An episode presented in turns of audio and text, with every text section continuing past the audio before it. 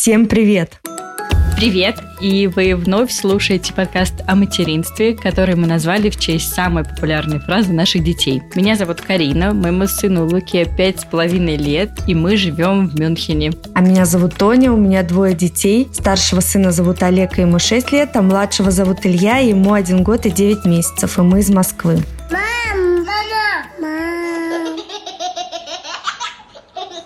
Дорогие мамы и мамы в ожидании, партнер нашего сегодняшнего эпизода – итальянский бренд Кика, много лет известный как Чика в России.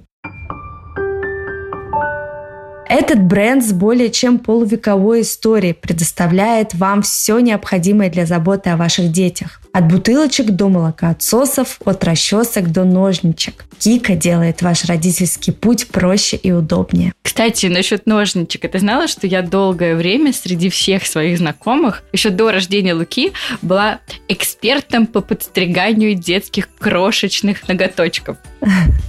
Нет, не знала, как так получилось. Ну, ты, наверное, помнишь, я тебе рассказывала и расскажу нашим слушательницам, что в детстве у меня было много разных животных, там попугайчики, черепахи, крысы. И вот после того, как я стригла ногти на миллиметровых пальчиках своих домашних животных, детей я совсем не боялась и без страха стригла ногти детям своей тети, своей сестре, детям подруг и потом уже, конечно, луковки. Но в этом деле важен не только личный опыт, но и иметь качественные и безопасные ножницы для ухода за малышом. Мне очень нравились детские ножнички Кика для стрижки ноготков детей. Они идеальны.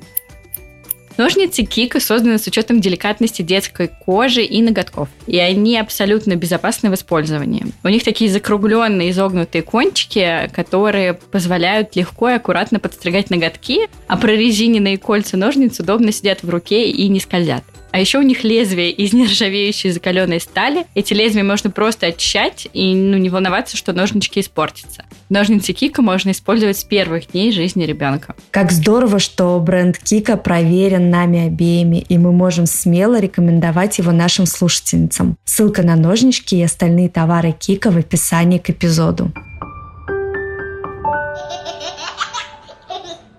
Прежде чем приступить к теме сегодняшнего эпизода, которую мы уже так немножко анонсировали, я хотела э, провести прямое включение из Мюнхена. Для этого я даже встану, Тони, и с микрофоном подойду к окну. Потому что я сейчас записываюсь, все окна закрыты, но ты должна это услышать. Я открываю окно.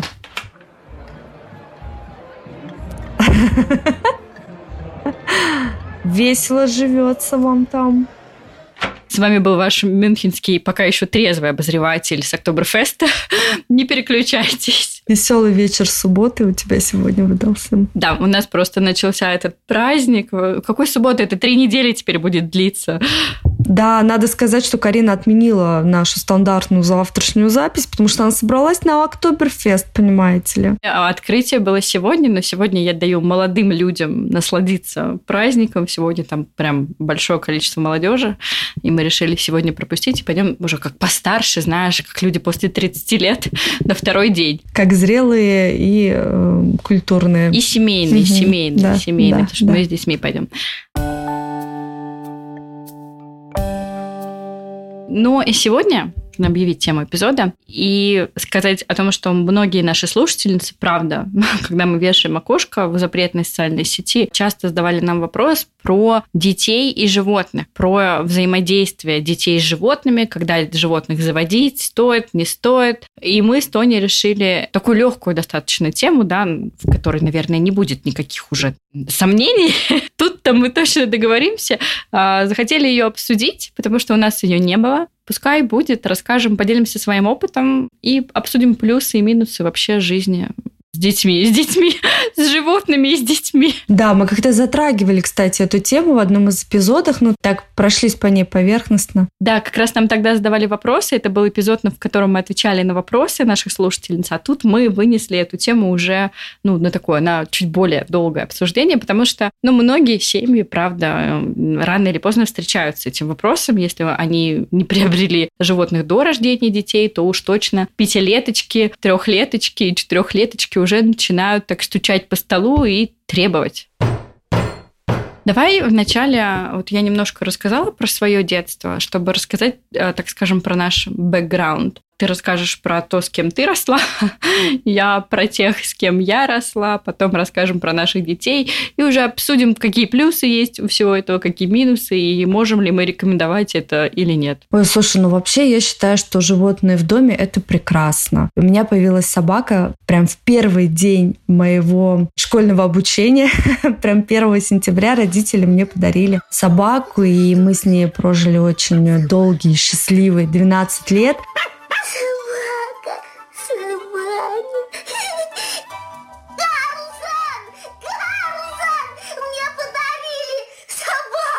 И э, у меня самые теплые, самые прекрасные воспоминания об этом периоде. Это часть, знаешь, такая огромная часть моего детства. Я вообще не помню себя, на самом деле, без животных. У меня до собак всегда были какие-то хомяки, попугаи. То есть я очень такая вот в плане животных тактильная.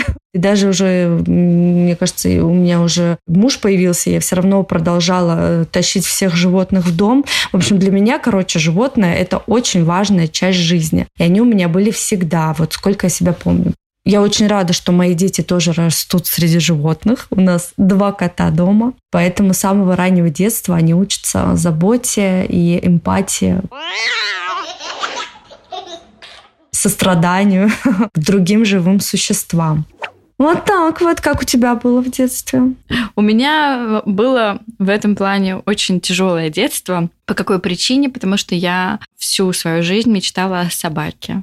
И вот ты рассказала про то, что угу. тебе подарили собаку, когда ты в первый класс пошла. У меня прям, знаешь, маленькая Карина внутри меня такая складывала слезинки в корзиночку, потому что я всю жизнь мечтала о собаке. Всю свою жизнь. Но моя мама была против собак. Первые мои животные были кошки. У нас пытались прижиться кошки, но что-то не так в нашей с мамой, видимо, было ауре. Кошки у нас долго не жили. Они либо убегали, либо прыгали с пятых этажей. Ну, вот я не знаю, что у нас было. Был один кот Вася, рыжий, и одна кошка Муха ее звали. И я их не особо помню, потому что это были, знаешь, такие эпизодические животные, они mm-hmm. очень быстро куда-то что-то с ними произошло.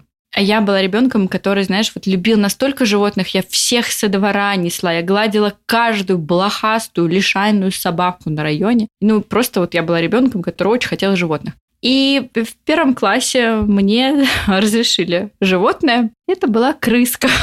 Ее, кстати, звали как моего нынешнего... Блин, почему нынешнего? Как моего мужа. Как моего мужа. У меня была, да, у меня была крыса, которую звали Макс. Макс? Крыса Макс? Прикольно. В общем, почему я завела крысу? Потому что мне хотелось кого-то погладить, чтобы у него была шерстка. Хомяки меня не прельщали тем, что, ну, они не очень такие социальные, да, существа в сравнении с крысами, потому что крысы из всех грызунов, я могу сказать, они прям максимально приближены к остальным домашним животным. Вот, у меня был крыса Макс, потом у меня появилась черепаха, потом у меня появилась попугаиха Чика, а потом у Чики было два мужа, все ее мужья почему-то умирали, а Чика вот такая у меня была попугаиха, которая много лет прожила. И потом у меня опять после, вот когда у меня был, значит, черепаха, первая крыса умерла, черепаха умерла, Чика умерла, и потом у меня начался очень долгий этап, который даже застала ты, это этап крыс. у меня очень много лет были крысы. Я вообще могла бы стать ротологом, знаешь ли. А у меня вообще-то фобия была на крысы. Я когда это увидела, как она с ними целуется, у меня была отдельная и такая эмоция в лице. Ну вот, да, значит, у меня были долго крысы, даже до института. Да послушай, мои крысы застали собаку. Да, у меня же были Иосиф и Яков. У всех моих животных были очень странные имена. У меня не было, я не знаю, вот только Чика у попугая было нормальное имя, и у, и у черепахи ее звали Чапа, было нормальное имя. А крыс у меня, у меня был Иосиф, Яков, Ксюша, крыса Ксюша. Почему крысу звали Ксюша, я понятия не имею. Пинтоза, Марта. Ну, я сейчас не вспомню всех своих крыс, но вот как бы Иосиф и Яков были последние, поэтому они так э, запомнились. Ну, и я очень, конечно, мечтала всю жизнь о собаке, но собака у меня появилась только в мои 19 лет.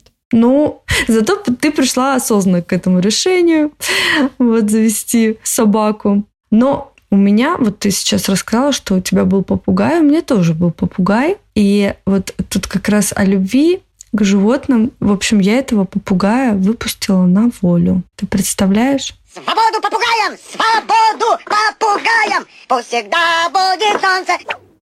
Его звали Тришка, и мне так было его жалко, что он сидит в клетке, а у нас, значит, стоял холодильник возле окна, и он постоянно вот это пел в окно. И я решила, что я просто обязана его спасти из этого плена. И, в общем, выпустила свою Тришку на волю. Родители потом долго меня ругали и говорили, что попугаи вообще-то не приспособлены. Но надо сказать, Тришку ловили всем гарнизоном. Он у нас летал по гарнизону. Его многие видели. То есть он еще какое-то время существовал где-то возле меня. И я надеюсь, в своей детской душе он меня благодарил за это, что я его отпустила. Это было лето, и я надеюсь, что да. В общем, либо его кто-то поймал, либо, в общем, я надеюсь на лучшее. Либо он улетел в жаркие страны. Да, да, да, да. Но насчет попугаев, кстати, твои родители просто по тем временам не были в Германии или в Голландии, потому что я недавно была у своей подруги в Кёльне, и вот у нас есть слушательницы из Кёльна. В Кёльне летают стаи зеленых и желтых попугаев. Они там живут круглый год. То же самое в Голландии. В Голландии тоже живут попугаи, и они летают стаями. Ну, то есть, вот знаешь, попугаи в Кёльне, и вот, по крайней мере, в Амстердаме, в Роттердаме, в Мюнхене я не видела попугаев, я не знаю почему, но вот в Кёльне я видела такую огромную стаю попугаев, то есть, знаешь, они прям, ну, пол неба было зеленым. Я была в таком шоке, да, они вот как воробьи в Кёльне, попугаи вот везде. Ну вот я надеюсь, Тришка прилетел туда к вам в Кёльн, в Амстердам. Слушай, ну еще у меня был, конечно же, хомяк, и вот как полагается всем хомякам, он познакомил меня с тем, что есть э, жизнь и есть смерть. Очень долго я переживала, прям хоронила со всеми почестями и церемониями. Ну да, это вот прям э, миссия всех хомяков, наверное, рассказать э, детям о смерти. Помню, это был очень травмирующий опыт для меня тогда, но, наверное, необходимый ну, хорошо, что он был. Знаешь, у моей школьной подруги брат есть, ему родители 10 лет подряд меняли хомяков. Он думал, что у него один и тот же хомяк живет, а они просто меняли одного на другого, одного на другого. Говорили, что он шорстку поменял, что похудел, еще что-то. В общем, такое было постоянное, неизменное что-то было. Ну, нет, да, я вот э, лет, наверное, 5-6 узнала, да, что такое смерть, и э, у меня появились стандартные для этого возраста страхи, вот как раз когда дети осознают, да, конечность нашего бытия. Вот э, меня с этим познакомил мой хомяк Хома. Между прочим, вот у меня сейчас Олег просит хомяка, а я помню ту свою травму, и я говорю, что нет, давай мы подумаем, подождем еще немножко, и, может быть, мы когда-нибудь заведем с тобой собачку, потому что я прям не хочу хомяков. Они такие вот, они такие милые, с ними так тяжело расставаться, а они же такие, ну, как бы, не очень долго живущие животные. А зная, как мы с Олегом и вообще с всей моей семьей привязываемся к животным, хотелось бы что-то такое более живущее, скажем так, существо. Ну, давай тогда уже поговорим про наших детей, с какими животными живут они, как они с ними взаимодействуют, и подумаем о том, какие плюсы могут быть э, в взаимодействии наших детей с животными, и поговорим о минусах, если они есть, конечно. Ну да, я, как уже сказала, у нас э, два кота дома. Один год наш с мужем, мы его завели, когда только начали жить вместе, это был мой подарок, у меня муж жуткий кошатник, Вот. Поэтому я ему вот подарила, значит, на первый год нашей совместной жизни кота. Мы его безумно любим. Это британец, британская шиншила. Он вообще беспроблемный, он сам по себе, он, не знаю, на мой вкус безумно красивый, вот, фотогеничный, если кто а, подписан на меня в запрещенной социальной сети, видел его на моей страничке. В общем, потрясающий кот, темперамент такой, который очень подходит мне, то есть я прям очень люблю его такую вот, знаешь, настороженность, а он такой недотрога. Это мой любимый кот. Я вставлю три копейки. Дело в том, что я вообще не кошатник и не очень люблю кошек, но Леня, это Тонин кот, он, наверное, мой самый любимый кот из всех, которых я видела, потому что он, правда, потрясающее животное. Мы с ним тоже сдружились, и просто меня коты не любят. Ну, видимо, они чувствуют, что я их не люблю, и обычно коты ко мне, ну, как минимум равнодушны, максимум они меня там царапают, бросаются меня. Но с Леней у нас прям, помнишь, да, у нас прям контакт был, любовь. Вот он прям идеальный кот. Мне он тоже нравится. Это, кстати, тоже странно, потому что он не всех к себе подпускает. То, что он подпустил тебя, знаешь ли, это очень даже такой вот снисходительный шаг с его стороны. А второй, значит, кот, он побежал к нам во двор, когда мы гуляли с Олегом. Мы заметили, что он не очень здоров, у него были какие-то мутные глаза. Я позвонила своему мужу, потому что мне было страшно, что этот котенок бежит на дорогу. Мой муж выбежал, значит, э, с э, переноской для котов и спас этого кота. Конечно, мы еще тогда не понимали, куда нам деть этого котенка. Мы его сразу повезли в ветклинику. Ой, значит, вылечили его, очень долго лечили. Он у нас в изоляции жил в отдельной комнате. Туда никто не заходил. Ни дети, ни животные, а, ни Леня, ни животных, нас много. Значит, он нас в изоляции провел месяц. Мы его полностью вылечили, хотя шансы были очень такие минимальные на выживание. Он там весь больной был. Короче, мы его выходили. И вы не представляете, я никогда в жизни не видела котов, у которых темперамент как у собаки. Вот я тебе серьезно говорю, я тоже очень равнодушна к котам за счет их вот такой независимости. Все-таки я люблю, когда животное отвечает мне какой-то эмоцией, взаимностью, когда он рад э, меня видеть. А этот кот, вот я первый раз вижу такого кота, который вот прямо он тебя встречает, он с тобой ложится спать, он тебя обнимает, когда он по тебе соскучился. Вот просто не кот, а собака собака. И, конечно, мой муж все, он уже растаял, никуда он его от себя, значит, отделять не хочет, э, вот. И теперь у нас живут два кота. Один, значит, такой э, независимый, другой приживалец. Мы говорим, что он держится вот только на своем вот этом темпераменте добряка. Но, честно говоря, я так с ним намучилась. Это просто, я не знаю. Вот э, если говорить о плюсах животных, чему они нас учат. Вот этот кот, второй, Василий, у нас Леонид и Василий, значит, учит меня терпению. Надо еще сказать, что у меня есть небольшая обсессия на чистоте. Я жутко чистоплотный человек. А этот кот, наверное, полгода приучался к лотку. И метил он в совершенно неожиданных местах. А так как у меня вот эта обсессия, плюс вот эти метки, короче, меня это очень сильно выводило. У меня еще был Илюша, которому не было года. Я тогда, помню, Карине записывал гневный аудио просто с вот этой вот, с потоком просто негатива. Но, слава богу, вот сейчас более все менее нормализовалось и он у нас живет и радуется жизни. Мы говорим, что он, конечно, невероятно счастливчик. Вот так вот рискнул, вылез из подвала, побежал, куда глаза глядят, хотя они у него не глядели, и пробежал к нам, и сейчас живет своей очень счастливой кошачьей жизнью, где это надо знать моего мужа, как он обожает котов, он просто, он для него делает все. Я говорю, ты для меня столько не делаешь, ты мне столько внимания уделяешь, сколько своему коту.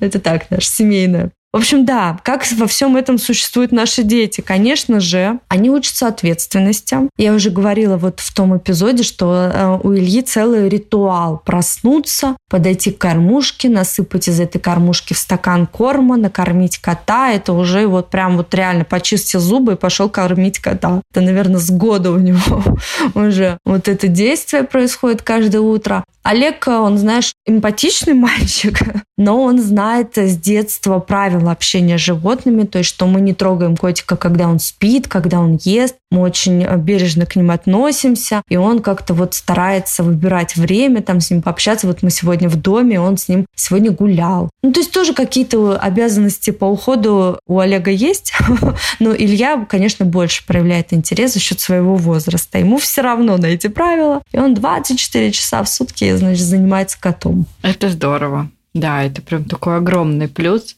расти животными.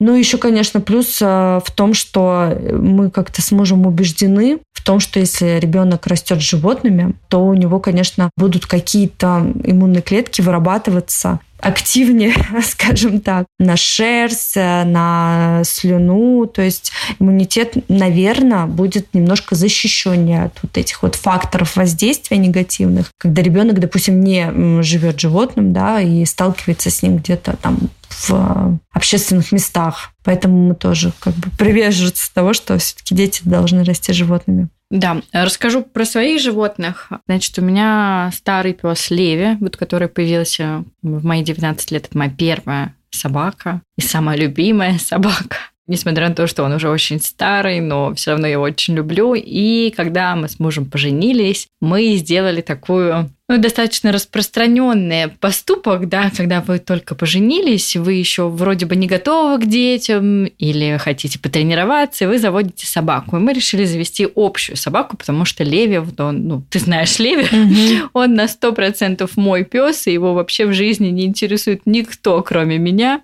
Поэтому Максим, видимо, хотел, чтобы кроме меня в семье его тоже кто-то любил.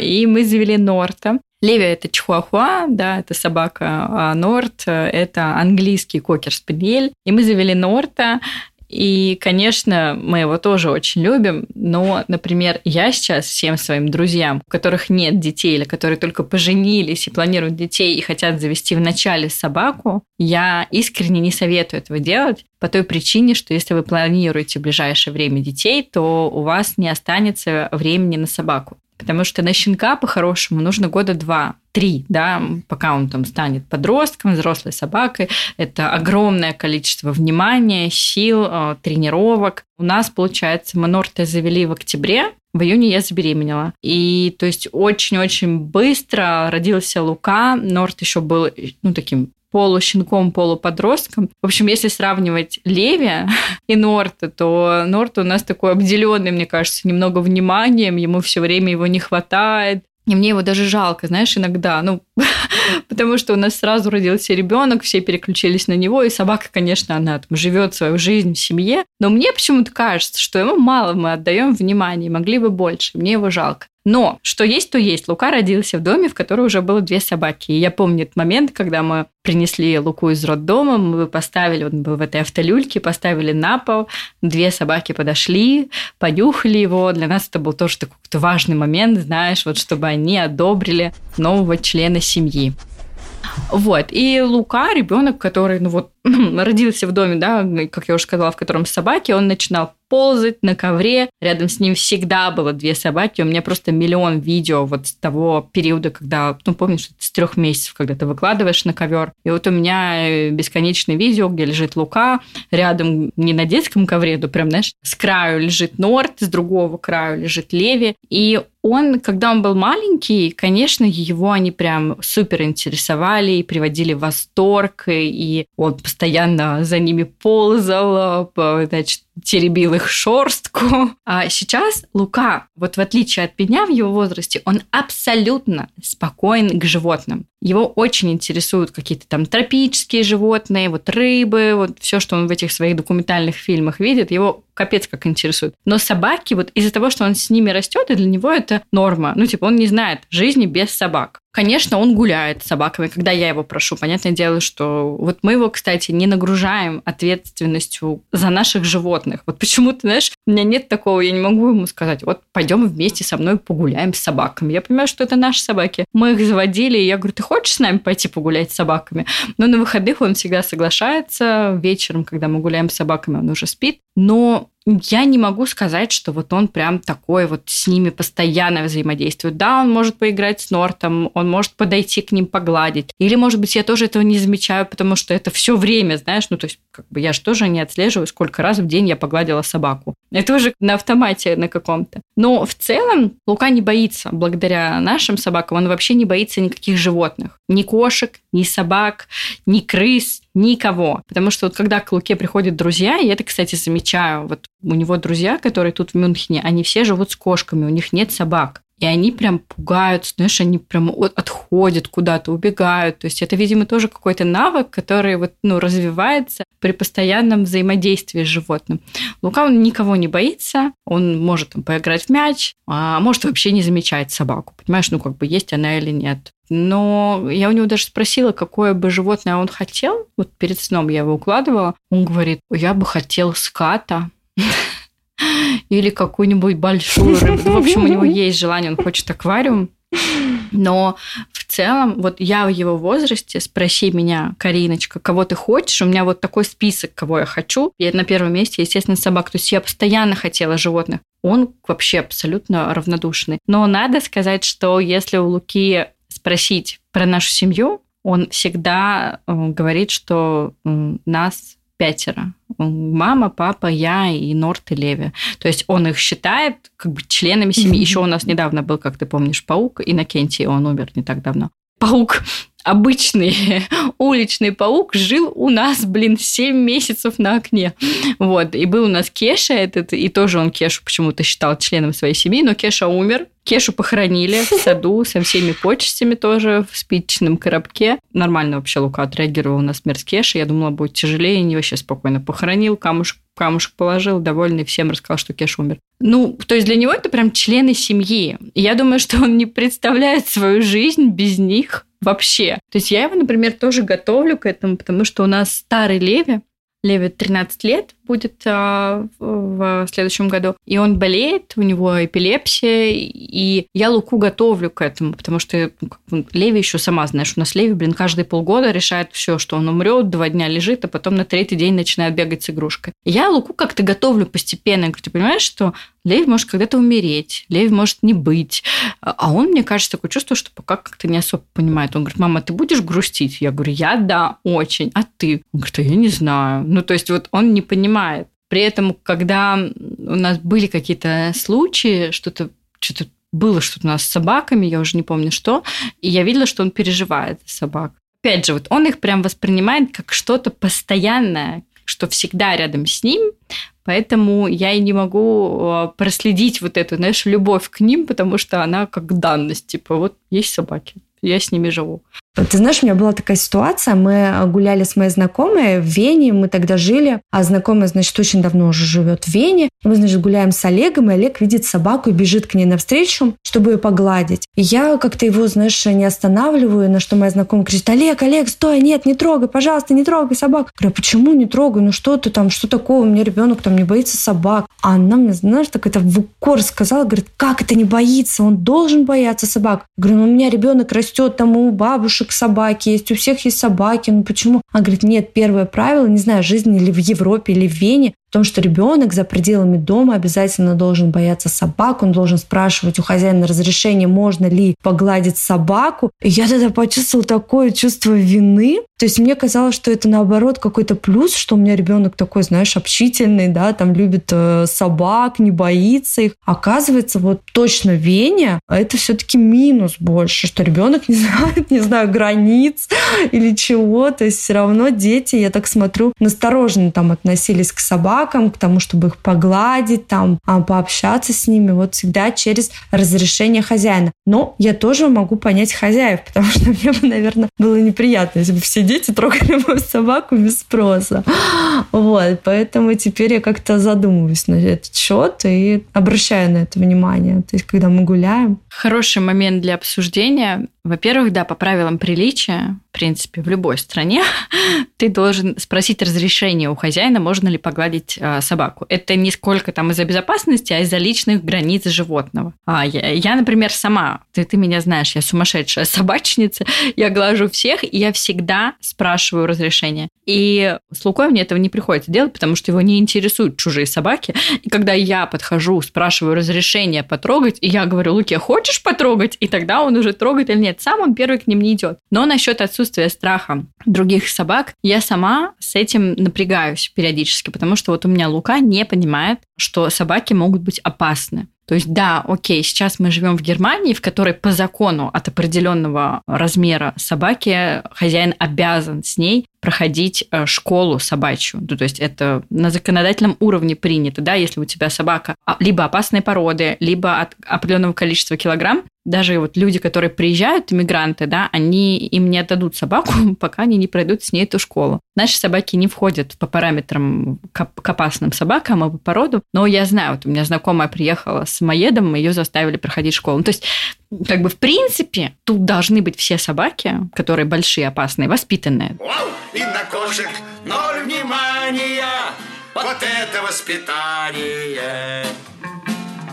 У меня была такая ситуация с Лукой. Мы гуляли, он играл как раз то ли с Нортом, с палкой, как раз с нашей собакой. И там был питбуль и овчарка. И они что-то, знаешь, у нас тут есть такая полянка, на которой собачники встречаются. И этот питбуль, они что-то, они как-то играли с другой собакой, и они там, знаешь, то есть я видела, что собаки агрессивные, мне показались, то есть я к питбулю никогда, при всей моей любви к собакам, никогда не подойду даже, ну, не буду просить, можно ли его погладить. А Лука, ну, то есть у него вообще не было никакого страха. А он просто подошел к ним, потому что палка Норта упала к этим собакам, которые вот-вот могут начать драться. Я кричу, Лука, отойди. Он вообще абсолютно спокойно подходит, прям из-под носа питбуля достает эту палку и несет ее нашей собаке. Я в этот момент напряглась, но я поняла, что вот у моего ребенка это базовая безопасность, связанная с собаками, которая, например, есть у меня, да, у него ее просто нет, потому что у него как-то на автомате он думает, что все собаки такие, как наши.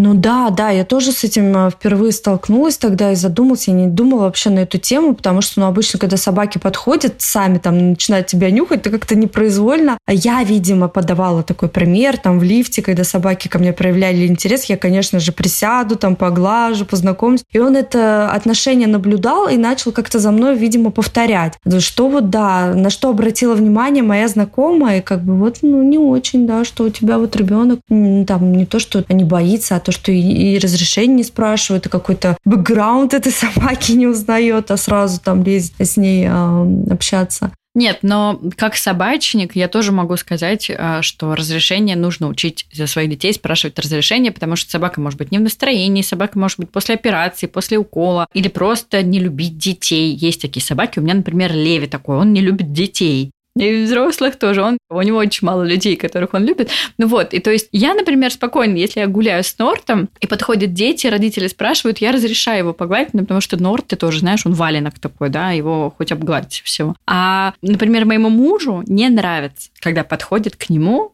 когда он с Нортом и просит его там погладить или поиграть. Ему это не нравится. Просто он говорит, ну я гуляю со своей собакой, у нас там какая-то своя с ней история взаимоотношений, подходит кто-то чужой и хочет его там погладить. Но он, конечно, кому-то разрешает, кому-то нет. И он мне все говорит, вот представь, ты там идешь, гуляешь с подругой, разговариваешь, и к тебе подходит кто-то, ну, говорит, а можно я твою подругу поглажу, например? Ну, то есть, что есть какие-то тоже ну да, да, все люди разные, да, для кого-то это нарушение пространства, кто-то спокойно реагирует. Но лучше спрашивать, да, разрешение. Не, ну я могу понять, но вот этот, да, вот этот момент, конечно, и в плане безопасности, конечно, эмоционального интеллекта, да, это все-таки нарушение границ, да, там, хозяина, животного, конечно, тоже важный момент. И я сейчас тоже на это обращаю внимание, делаю акцент.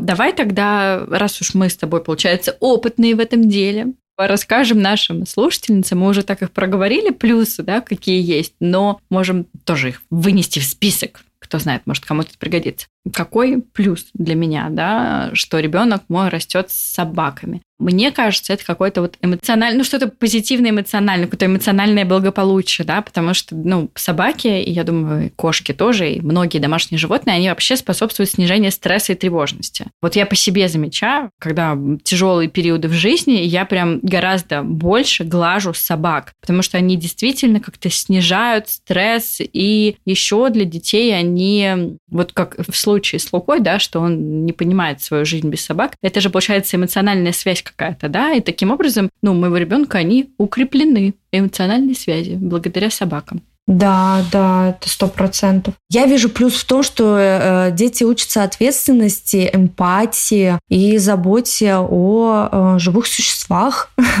Это тоже какое-то своеобразное развитие их эмоций и э, эмоционального интеллекта. И, господи, я это слово уже просто... Видимо, у меня период у старшего ребенка такой, что я вижу какие-то, знаешь, уже отголоски своего воспитания, и мне очень хочется как бы делать на этом акцент, что это так важно. Ну да, животные, конечно же, способствуют развитию эмоционального интеллекта детей. Конечно, да, это эмпатия какая-то, когда ты учишь детей, что вот хвостом виляет, да, да, значит, да. он радуется.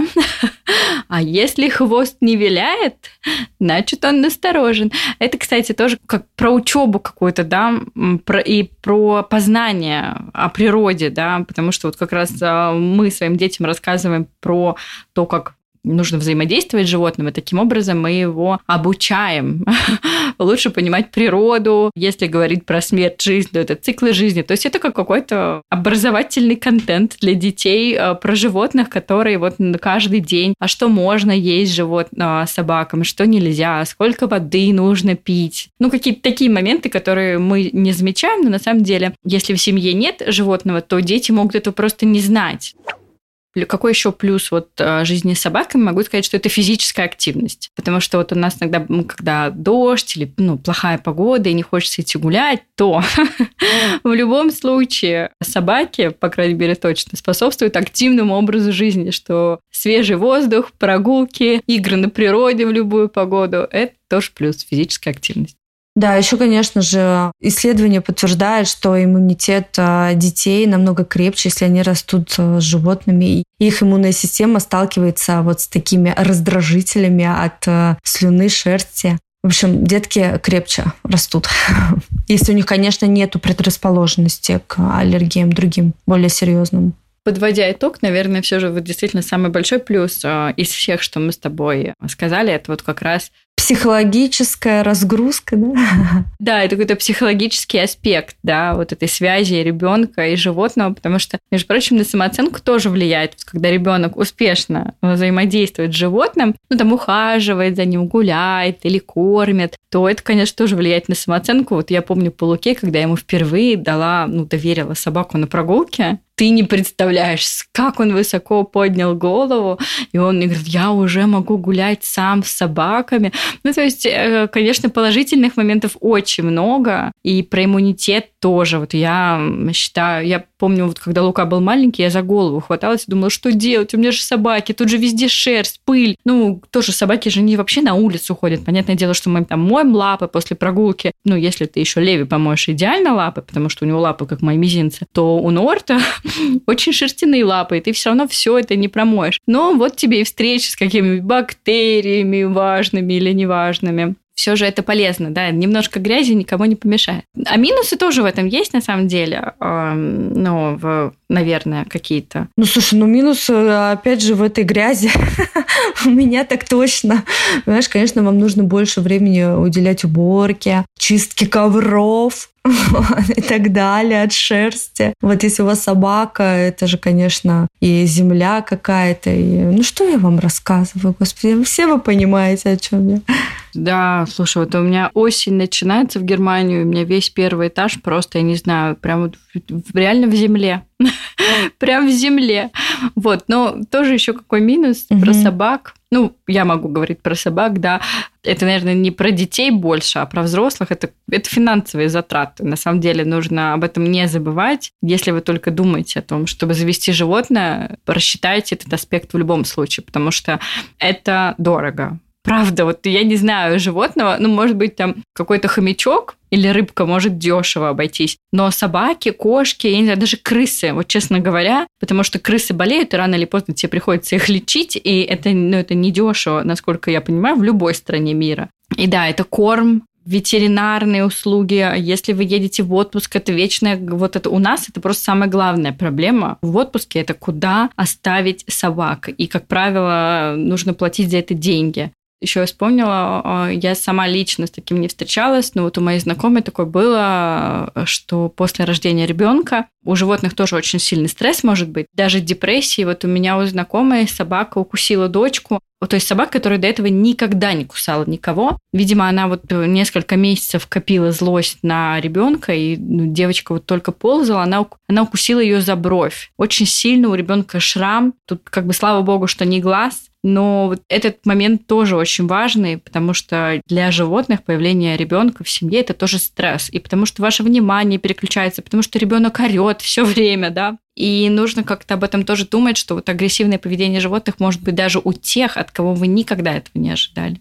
Слушай, ну для меня вообще самый большой минус, не знаю, признавалась ли я тебе в этом когда-либо, но у меня вот настолько был последний травмирующий опыт а, вот э, любви к собаке, что я вот до сих пор не могу решиться на собаку. Вот уже, не знаю, прошло 6 лет, как э, нету моей любимой собаки. Я настолько тяжело это переживала, отходила, наверное, года два, наверное, вот просто вот ужас, что я, я так боюсь пережить это снова, что вот до сих пор не могу решиться.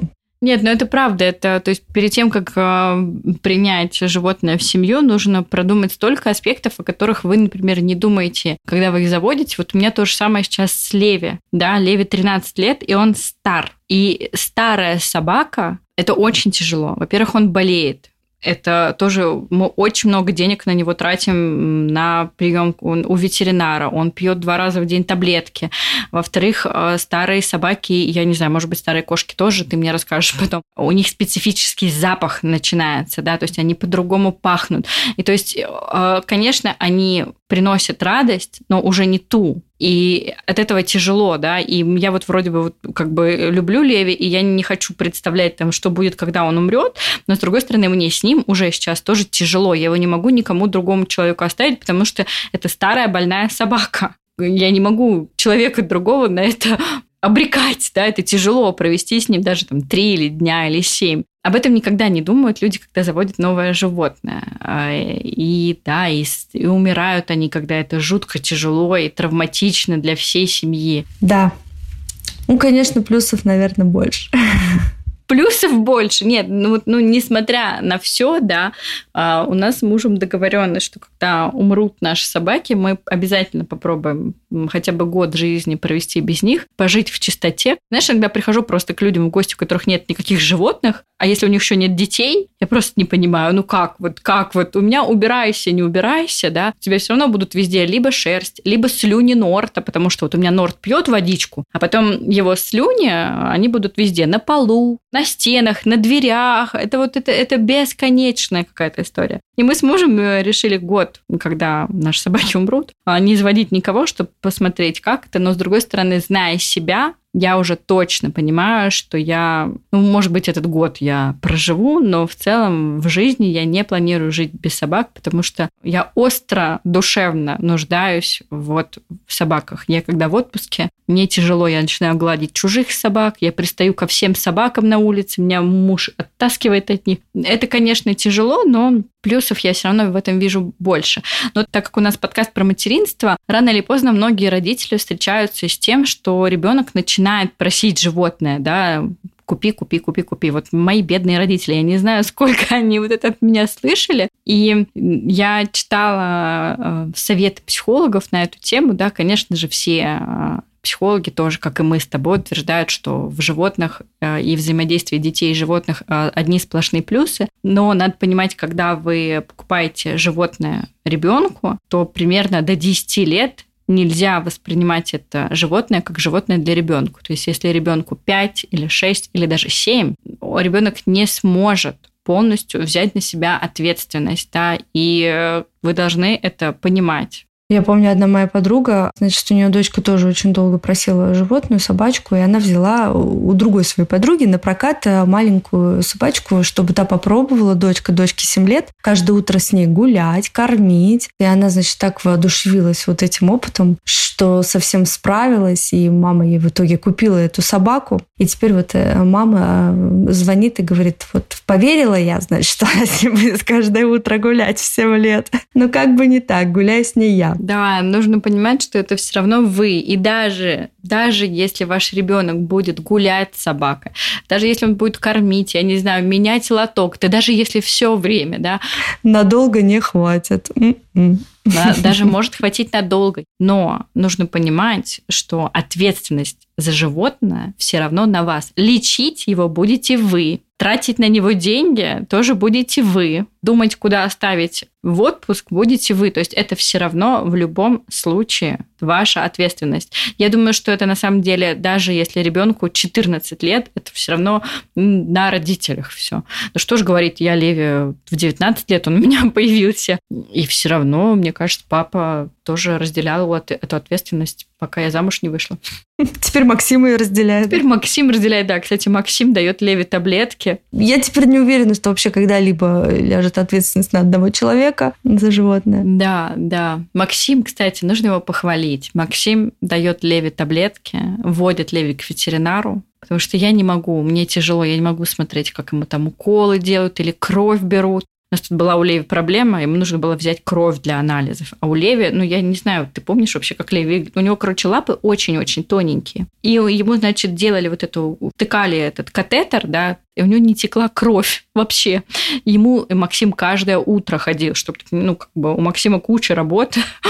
Он, значит, все равно ходил с Леви. Три лапы этому бедному Леви проткнули. А Леви же еще там злой, на всех возмущается, на всех рычит. А Максим прям ходил с Леви, дает ему таблетки. И в итоге, короче, у Леви взяли кровь, как у кошки. Не из лапы, не из вот этой тонкой части лапы, взяли, по-моему, из бедра вот, где побольше жирка. И ветеринар смеялась, что вот у такой собаки, ну, потому что Леви 2 килограмма весит, он как бы по килограммам больше кошка, чем собака. Ну да, так что это все, конечно, очень приятно, иметь животных это приятно и тяжело. Это, конечно, не сравнится с такой ответственностью, как за детей, но мне кажется, похоже, похоже, в чем-то похоже. Слушай, ну мы уже наговорили с тобой почти час, казалось бы, да, о чем тут можно говорить, но да, они на тех наткнулись. Я думаю, что в данном случае Леша нас поддержит, потому что у него уже Бруно. Леша, прости. Леша, прости. Так что он как бы тоже может три копейки вставить.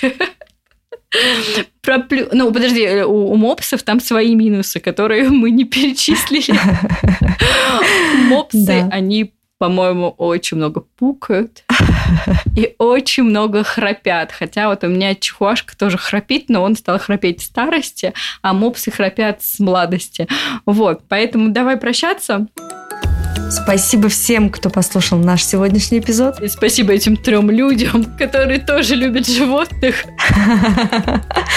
Мы надеемся, что хотя бы немножко этот эпизод был полезен для вас. Также мы хотим поблагодарить наших слушательниц, которые ставят оценки, пишут нам отзывы в Apple подкастах и ставят лайки на Яндекс Музыке. И особенно мы хотим поблагодарить тех, кто подписан на нас на Boosty, покупают наши инфопродукты и поддерживает наш подкаст. Всем хорошего дня и передавайте вашим животным там гав-гав, мяу.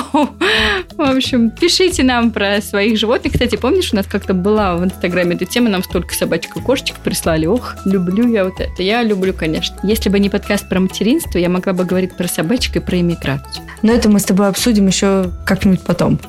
Всем хорошего дня. Всем привет! Это снова я, Алексей, звукорежиссер подкаста «Мам, мама, мам». Уже второй выпуск подряд меня здесь можно услышать, между прочим. И так как тут упомянули моего мопсика, в этом эпизоде не обойдется без бонуса для вас от Бруно.